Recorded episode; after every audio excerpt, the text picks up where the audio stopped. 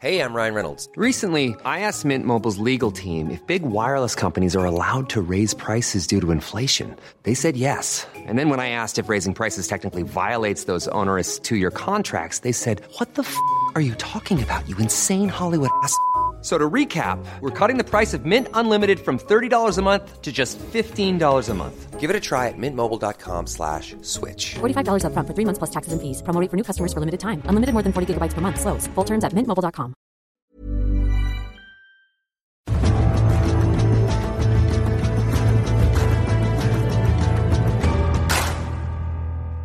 Tokio 2020 soll nun im Jahr 2021 stattfinden. Diese Entscheidung hat das IOC bekannt gegeben. So ganz überraschend kam sie jetzt am Ende nicht mehr. Aber was bedeutet das für die Sportler? Darüber wollen wir reden in dieser Ausgabe des Podcasts mit einer ganz großen deutschen Olympia-Hoffnung für dieses Jahr. Zehnkampf-Weltmeister Niklas Kaulus bei uns. Hi, Niklas. Hi. Vielen Dank, dass du hier bei uns mitmachst und äh, uns ganz kurz einen Einblick gibst in das, was äh, alles das für dich bedeutet. Erste Frage, deine erste Reaktion, als du es mitbekommen hast, Olympia ist verschoben, richtig oder falsch? Auf jeden Fall richtig. Richtig und auch wichtig, damit wir Sportler uns eben ja darauf einstellen können, dass es eben erst nächstes Jahr stattfindet und jetzt nicht noch irgendwie versuchen in der jetzigen Situation äh, da zu trainieren, also so viel zu trainieren, wie es irgendwie möglich ist, obwohl das eigentlich nicht wirklich möglich ist, ordentlich zu trainieren. So wie du es jetzt beschreibst, das sind eigentlich so die Reaktionen, die man ähm, meistens hört jetzt äh, in den vergangenen Stunden, vor allen Dingen aus der Sportwelt. Ähm, trotzdem gibt es auch so ein kleines Dilemma innerhalb ähm, jetzt der Sportler oder gerade bei dir auch, ähm, als du es gehört hast, du hast wahrscheinlich ähm, riesen auch gehabt, äh, jetzt dieses Jahr vielleicht eine Medaille zu gewinnen mit dem, was du dieses Jahr schon erlebt hast. Also wie schwierig war es, wie zwiegespalten warst du in den letzten Tagen? Ja, also die, das letzte oder der letzte Teil trifft es ganz gut. In den letzten Tagen war es eben eigentlich viel, viel schwieriger als jetzt nach der nach der Verschiebung, ähm, weil man eben sich einfach selbst so den Druck gemacht hat, man muss eigentlich trainieren, aber kann nicht trainieren, weil man eben nicht raus darf, keine Anlagen geöffnet sind, was ja natürlich auch richtig ist. Aber deswegen ist man immer so ein bisschen im Zwiespalt zwischen, ähm, ah, mir geht's eigentlich nicht gut, weil ich viel trainieren muss und nicht kann. Auf der anderen Seite will man natürlich auch äh, die Personen, die halt in dieser Risikogruppe sich hauptsächlich befinden, eben auch so gut es geht schützen. Und das war schon nicht so leicht. Und deswegen ja, trifft auch das Wort Erleichterung jetzt nachdem äh, es das heißt, dass es eben erst 2021 stattfindet, trifft es eigentlich am besten. Viele haben sich auch in den letzten Tagen schon sehr klar und sehr früh positioniert und gesagt, ähm, selbst wenn es dieses Jahr stattfindet, ähm, ich fahre nicht hin. Max Hartung ist da vielleicht der bekannteste Name oder der es sehr deutlich gesagt hat.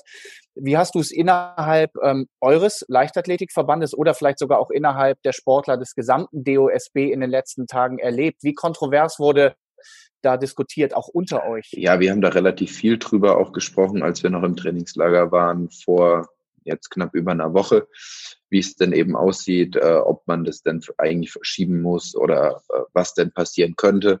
Und da kamen wir alle zu, oder eigentlich alle zu dem Schluss, dass das Beste ist, es eben auf, ein, auf 2021 zu verschieben. Und ich glaube, dass der Schritt jetzt auch der richtige war, weil wir natürlich alle so lang auf diese Olympischen Spiele hinarbeiten und dann natürlich auch hoffen, dass die so stattfinden, wie wir es uns irgendwie immer erträumt haben. Weil das ist eben doch der ganz große Traum vieler Sportler. Und ich habe äh, auf äh, Instagram schon geschrieben, ich habe träume davon jetzt schon knapp 20 Jahre. Dann kann ich jetzt das eine Jahr auch noch länger warten. Also das passt schon. Wie erleichtert bist du vielleicht auch, Niklas, ähm, dass man dir dadurch jetzt auch diese Entscheidung abgenommen hat? Also äh, Max Hartung zum Beispiel hat im Sportstudio gesagt, er würde nicht hinfahren. Da war von der ähm, Verlegung äh, jetzt noch nicht die Rede. Du musst das jetzt nicht mehr tun. Ist das eine Erleichterung für dich?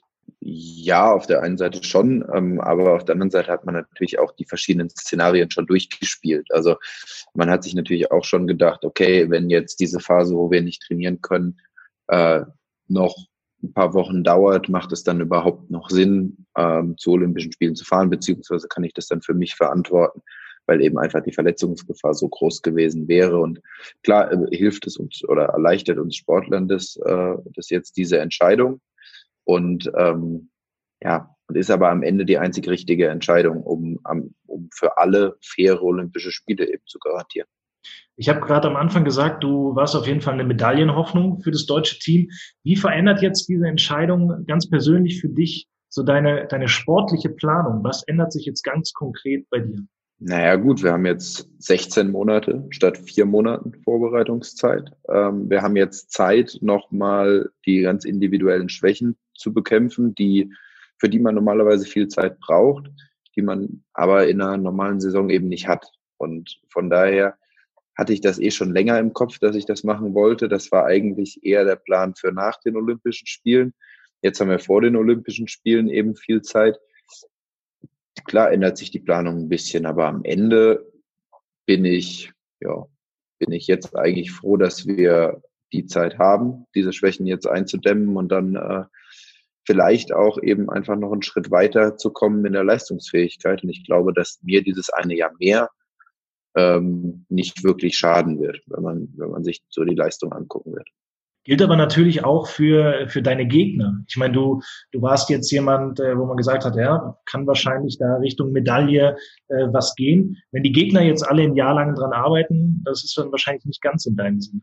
Naja, gut, aber ich habe ja auch ein Jahr. Also es ist ja jetzt nicht so, dass ich irgendwie auf Zeit spiele und weiß, äh, in einem Jahr kann ich nichts mehr reißen, weil dann sind zehn Leute besser. Das ist es ja nicht. Ähm, ich glaube, dass wenn man Punktzahl um die 8700 oder mehr macht, ähm, am Ende immer eine Medaille mitnehmen wird. Und genau daran werde ich jetzt arbeiten. Und ähm, ja, ich glaube, jeder muss erstmal dann auch in Tokio wieder seine Leistung bringen. Die älteren Athleten werden ein Jahr älter, äh, die jüngeren Athleten aber auch und verbessern sich deswegen, äh, glaube ich, in, in der Zeit nochmal eher was aber natürlich auch Leute trifft, die eben auch noch mal jünger sind als ich. Ähm, deswegen, es wird eine ganz spannende, lustige neue Situation, aber ich freue mich drauf. Du hast gerade gesagt, du arbeitest da eigentlich 20 Jahre darauf hin oder träumst ähm, seit 20 Jahren davon. Also Stichwort Motivation generell müssen wir, glaube ich, nicht darüber reden. Die bleibt da, aber Gibt es einen Moment ähm, bei dir so des, des Runterkommens und des vielleicht auch Loslassen müssens von dieser Anspannung? Weil du kannst ja letztlich nicht 16 Monate jetzt voll am 100% Limit, also ich rede jetzt vom Kopf, leben. Also wie gehst du jetzt konkret damit um? Hast du schon Pläne gemacht, wie jetzt die, die ganz kurzfristige Zeit aussieht? Ja, kann man ja kaum. Also wir wissen ja gar nicht, wann können wir denn wieder richtig trainieren, wann ähm, ja, wann sind die Hallen wieder auf oder die Sportplätze wieder auf, wann ist es unbedenklich wieder zu trainieren. Von daher ist Pläne machen momentan eh sehr schwierig. Wir gucken jetzt, dass wir so viel wie möglich oder dass ich so viel wie möglich zu Hause trainiere und mich da halt fit halte, so dass ich in dem Moment, wo wir wieder ganz normal in den Trainingsalltag einsteigen können, eben einen Fitnesszustand habe, mit dem ich auch trainieren kann, wo ich dann nicht sage, okay, jetzt brauche ich aber erstmal wieder drei Wochen, bis ich mich wieder fühle, als wäre ich Leistungssportler. Das, äh, das wäre natürlich suboptimal. Und von daher ist es jetzt einfach so ein bisschen ja, Sport machen, damit man sich bewegt auch den Tag über und damit einem nicht so die Decke auf den Kopf fällt, weil das ist eher die Gefahr gerade. Und äh, aber es ist jetzt erstmal natürlich so ein Gefühl des Runterkommens. Die direkte Anspannung ist jetzt erstmal weg. Aber gut, das ist einfach so. Kannst du uns ganz kurz äh, ein bisschen so mit reinnehmen, was genau du machst. Also viele Zuhörer werden sich wahrscheinlich fragen, was macht jetzt der Zehnkampf-Weltmeister zu Hause, wenn er sagt, er hält sich ein bisschen fit? Kannst du uns ein bisschen erklären, wie ist Homeoffice für dich? Ja, Homeoffice für mich heißt äh, Ruderergometer, Fahrradergometer, Hantelstange und ähm, Medizinball. Ganz kurz gesagt, nein, also ich kann natürlich auf dem Fahrrad- und Ruderergometer was machen, den ich zu Hause habe. Ich kann äh, Sprünge machen im Hof oder im Garten. Ich kann äh, Medizinballwürfe machen. Ich kann ein bisschen Krafttraining machen, äh, weil ich Handelstange und Gewichte zu Hause habe. Ich kann äh, Stab also Stabi-Übungen, also viel mit eigenem Körpergewicht machen, äh, mit einem Sling, äh, mit einem Sling-Trainer, also mit einem TRX. Da kann ich schon relativ viel machen. Das hat natürlich wenig mit einem mit einer direkten Wettkampfvorbereitung zu tun. Aber in der Phase, in der wir jetzt sind, mit 16 Monaten davor, passt das jetzt eigentlich schon wieder ganz gut. Es gab ein offizielles Statement eben heute ähm, vom Tokio Organisationskomitee und vom IOC zusammen. Offizieller und natürlich auch total nachvollziehbarer Grund waren Aussagen der WHO, warum man sich jetzt für diese Verlegung entschieden hat. Das steht jetzt mal so offiziell im Raum. Glaubst du aber trotzdem, dass so der Druck ähm, der, der letzten Tage von Athleten, auch ähm, letztlich ja von, von deinem internationalen Leichtathletikverband von Sebastian Coe, der sich ja auch geäußert hatte, dass das alles so Sachen waren, die damit reingespielt haben, dass das der wirkliche Grund ist, warum wir jetzt eben ein Jahr später äh, Olympia haben werden? Naja, klar spielt das mit rein. Auf der anderen Seite können wir ja auch nicht trainieren aufgrund äh, der Empfehlungen der WHO, die auf jeden Fall gerechtfertigt sind. Also ist am Ende natürlich das ausschlaggebend. Aber ich glaube eben auch, dass weltweit eben die Stimmen der Athleten immer lauter geworden sind, die gesagt haben, wir können uns nicht richtig vorbereiten, so machen Olympische Spiele keinen Sinn, so sind das nicht die Olympischen Spiele, also werden das nicht die Olympischen Spiele, für die eigentlich die olympische Bewegung stehen sollte. Und ähm, von daher glaube ich schon, dass das damit eine Rolle gespielt hat. Und man muss auch sagen, was passiert in einer Metropole wie Tokio mit 38 Millionen Menschen, wenn wir eben nur noch ein paar Infizierte in diesem, in dem olympischen Dorf oder unter den Zuschauern hätten. Das kann man eben auch nicht abschätzen. Und von daher glaube ich, dass beides zusammen am Ende dazu beigetragen hat, dass wir eben erst nächstes Jahr Olympia haben. Mhm. Du hast jetzt gerade gesagt, ähm, du hoffst, dass es eben in allen Bereichen dann nächstes Jahr die Spiele sind, die ihr euch alle erhofft. Ich würde gerne mal so ein bisschen genau da hingehen. Ähm, wie, wie fair wird's denn überhaupt? Ich meine, das, das IOC hat wahnsinnig viel zu organisieren jetzt. Da hängt unglaublich viel dran. Ähm, ein olympisches Dorf, das eigentlich schon vermietet ist, privatisiert ist, vielleicht könnt ihr da gar nicht wohnen. Also für euch Sportler stellen sich ganz andere Herausforderungen. Glaubst du, dass es ein komplett fairer Wettkampf wird? Hast du totales Vertrauen ins IOC, dass sie euch wirklich dann diese Spiele dahinstellen, die ihr euch erwartet? Äh, ich hoffe es und habe mir jetzt da aber auch bisher keine oder in den paar Stunden, die ich jetzt Zeit hatte, äh, mir keine großen Gedanken drüber gemacht und denke, dass die das äh, auf jeden Fall hinbekommen und schaffen. Und ich gehe geh momentan davon aus, aber der Wettkampf an sich wird auf jeden Fall deutlich fairer sein, als er es jetzt gewesen wäre. Und deswegen bin ich sehr, sehr ja, habe ich mich sehr gefreut über diese, diese Entscheidung, auch wenn natürlich so ein bisschen das Herz schon blutet, weil man natürlich hofft, dass Olympische Spiele wie geplant stattfinden können. Aber so ist das jetzt eben.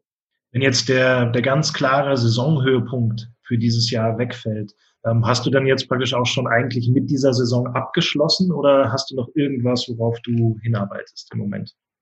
Momentan ist eigentlich das große Ziel Tokio 2021, muss man ganz klar sagen. Ähm, so werde ich jetzt auch weiter trainieren, erstmal, bis eben klar ist, wie es weitergeht, bis eben klar ist, ob es überhaupt eine, eine Saison geben kann. Und wenn es die geben kann, dann werde ich dann entscheiden, wie fühle ich mich, äh, kann ich innerhalb von kurzer Zeit ähm, wieder so fit werden, dass ich Wettkämpfe machen kann ähm, oder Wettkämpfe auf dem Niveau bestreiten kann, auf dem ich äh, gerne sein wollen würde. Und ähm, dann wird, werde ich entscheiden, ob das Sinn macht und ob das auf dem Weg in Richtung Tokio eben Sinn macht. Aber ganz klar ist jetzt, das große Ziel ist Tokio 2021, weil eben alles andere noch so ein bisschen in den Sternen steht, ob es eine Saison gibt oder eben nicht. Inwiefern hat diese Verlegung der Spiele auch äh, für dich ganz persönlich finanzielle Auswirkungen? Also was heißt das für, für deine Sponsoren? Was heißt das vielleicht auch für die äh, Sportförderung? Ja, wir haben äh, von der von der Deutschen Sporthilfe heute früh oder gestern Abend, ich weiß es nicht mehr genau, auch eine E-Mail bekommen, dass äh, die auf jeden Fall genau weiterhin so fördern wird, äh, egal was jetzt passiert. Und äh, das ist natürlich schon sehr gut, wenn man ja, wenn man so einen starken Partner im Rücken hat, der der eben dafür sorgt, dass wir ja, dass wir uns nicht so viel Gedanken darum machen müssen und eben unseren Sport ausüben können. Und äh, klar, finanziell hat es gerade bei jedem Sportler privat sicher, sicher folgen, weil man eben ja, Events nicht wahrnehmen kann, die man, also bei denen man von Sponsoren sicher Geld bekommen hätte. Aber ich glaube, dass dadurch, dass die Deutsche Sporthilfe eben weiterhin so fördern kann, jeder auch gut über die Runden kommt in der Zeit. Und es ist ja nicht so, dass das Ganze jetzt dann aufgehoben ist, sondern es ist eben einfach nur ein Jahr später. Und von daher sind die finanziellen Folgen für uns nicht so stark oder nicht so schwer ähm, oder so stark negativ, weil wir eben wissen, okay, und nächstes Jahr sind eben Olympische Spiele. Deswegen ziehen sich auch wenige Sponsoren dann natürlich zurück, ähm, wenn klar ist, dass Olympische Spiele noch stattfinden. Dieser ganze Prozess ähm, über die letzten Tage, vielleicht sogar letzten Wochen mit den ganzen Diskussionen, die dranhängen, auch mit der Art und Weise, wie sich das IOC jetzt dann doch schneller bewegt hat als ursprünglich angenommen, ist es vielleicht äh, für dich auch so ein Signal an die Zukunft? Ähm, hat lange gesagt, dass sich das IOC so ein bisschen entfernt hat eigentlich von der Basis, von, von den Leuten, die, um die es geht, also euch, um die Athleten. Glaubst du, es kann ein positives Signal für die Zukunft sein, dass ihr deutlich mehr Mitspracherecht jetzt insgesamt auch in anderen Themen wieder habt? Das wäre natürlich schön, wenn das so wäre. Und ich hoffe auch, dass das äh, in Zukunft eben so ist. Ich kann es aber noch nicht ganz abschätzen. Auf der anderen Seite muss ich sagen, dadurch, dass sie jetzt eben sich schneller bewegt haben als gedacht, äh, sieht man ja schon, dass wir zumindest in dem Punkt jetzt anscheinend Mitspracherecht hatten. Und äh, das finde ich sehr schön, weil das eben zeigt, dass vielleicht die olympische Bewegung eben doch zurück darauf hingeht, wo sie eigentlich herkommt. Und das wäre ja wünschenswert. Wunderbar. Ja, schönes Schlusswort. Absolut. Glaube ich, Perfekt. oder, Tobi? Auf jeden Fall. Also dem ist äh, wahrscheinlich nichts hinzuzufügen. Niklas, ich möchte mich sehr bedanken, ähm, dass du so kurz nach Gerne. Entscheidung hier für uns äh, zur Verfügung standest. Sehr interessante Einblicke. Ähm, wünschen dir alles Gute, auch im Namen von, von ganz Eurosport, ähm, dass das Jahr gut rumgeht, dass wir alle sauber da durchkommen. Äh, bleib gesund und äh, wir hoffen, dass wir dich dann nächstes Jahr in Tokio eben ganz oben auf dem Treppchen sehen. Das wäre doch schön. Dankeschön. Danke. Danke dir.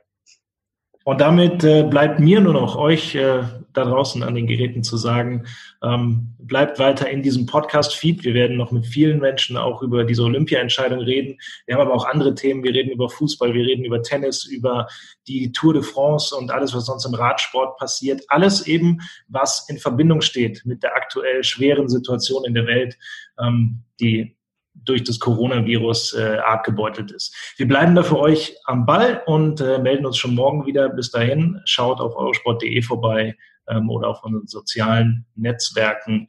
Wir hören uns morgen wieder. Bleibt gesund. Ciao, ciao. Tschüss.